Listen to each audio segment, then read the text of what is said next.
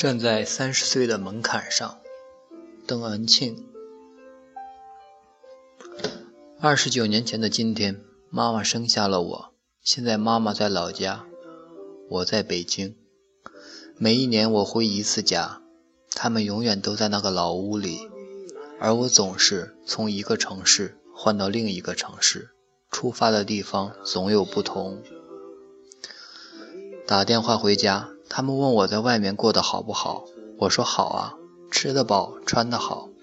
我问他们好不好，他们说好啊，天气好，收成好。他们总问我吃饭了吗？说着说着又问我吃饭了吗？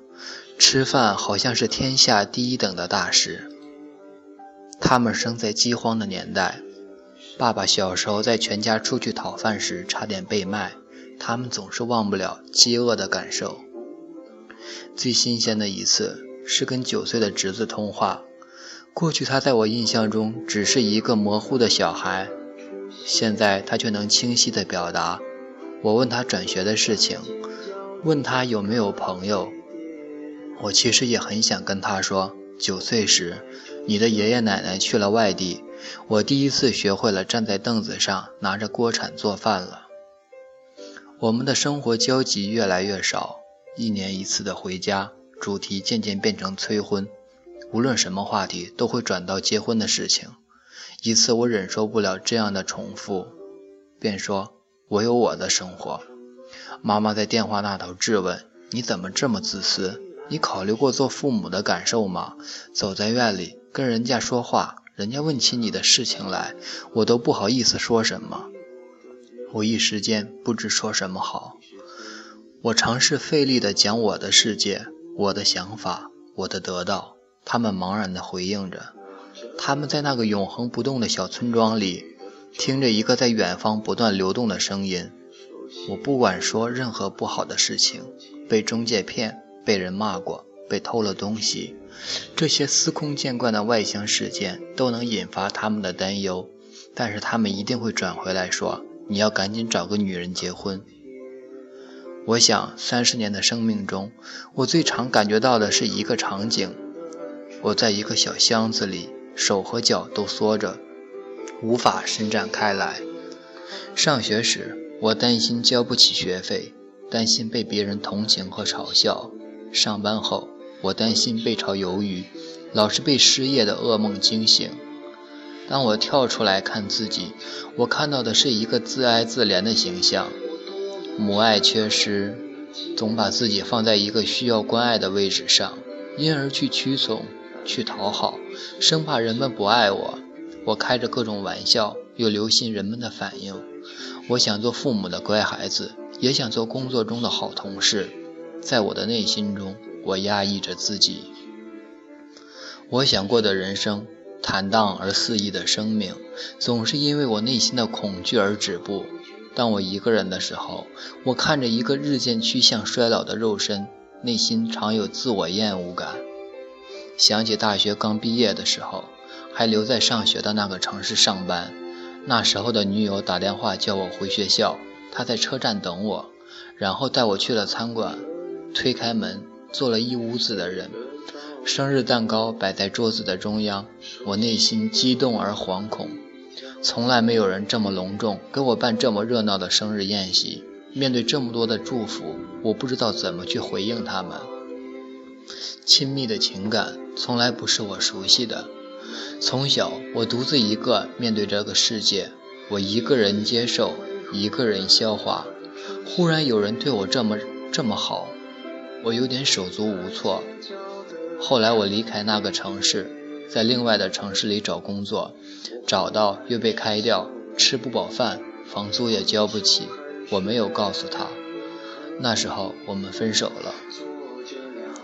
我把积蓄一部分给了哥哥，另外所有的都打给父母，留下几百块钱熬到下个月发工资，有点倾家荡产之感。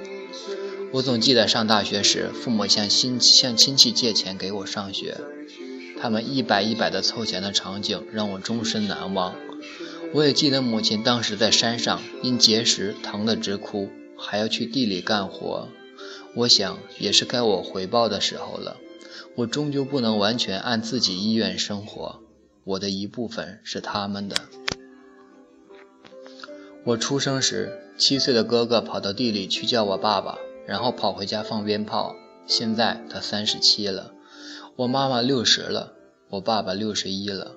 哥哥如今是做生意的，欠了钱，跟媳妇吵翻了，也跟生意伙伴闹僵了。现在他不见了，他不见半个月。当我人生走进了三十岁的门槛，这是我碰到最糟心的事情。我内心一直存着这个想法：他一定是好好的活着的，只不过压力过大就躲了起来。那如果他真的出事了，我就要承担起我两个侄子的抚养责任，也要照顾好我的父母。我做好了这个打算。既然生活就是这样反反复复，我没必要悲观，平平静静的尽我的责任好了。我三十了。哥哥失踪的前几天，问我妈妈：“你是不是更喜欢你的小儿子啊？他又懂事又听话。你看到我的两个儿子。”我跟他们妈妈吵架，老大就杵杵在那儿绷着脸不说话，小的就会到他妈妈那边笑笑，再到我这边笑笑。你看弟弟不就是像我的那个小的那样吗？我妈妈生气地说：“我对你们都是一样的疼爱。”妈妈告诉我这件事时，我说：“他总是担心你们会嫌弃他。”妈妈那边激动地说：“他是我儿子，我怎么会嫌弃？”当我三十岁时，我会想起他的三十岁，也会想起我爸爸的三十岁。我们一个个穿越过这个时间的节点，奔赴未来的生活。我常常为我父母而心疼，他们养育了他两个他们无法理解的孩子，他们至今在期待一个安全而平坦的人生。哥哥最后一次电话跟我说，我在家根本不敢看妈妈的眼睛，她的眼睛叫人害怕。以前没有电话时，每回收到在外读书的哥哥来信，爸爸都要回信。常常是他和妈妈在房间剥棉花，我趴在桌上拿着纸笔，他口述一句，我写一句，经常是这样开头的：“我儿，收到你的信了。”结束的话也是固定的：“钱省点花，好好读书，出来为国家社会多做贡献。”妈妈会添一句：“饭要吃饱。”我也会添一句，带点书回来看。现在虽然我不写信了，但是我会不断发短信给他。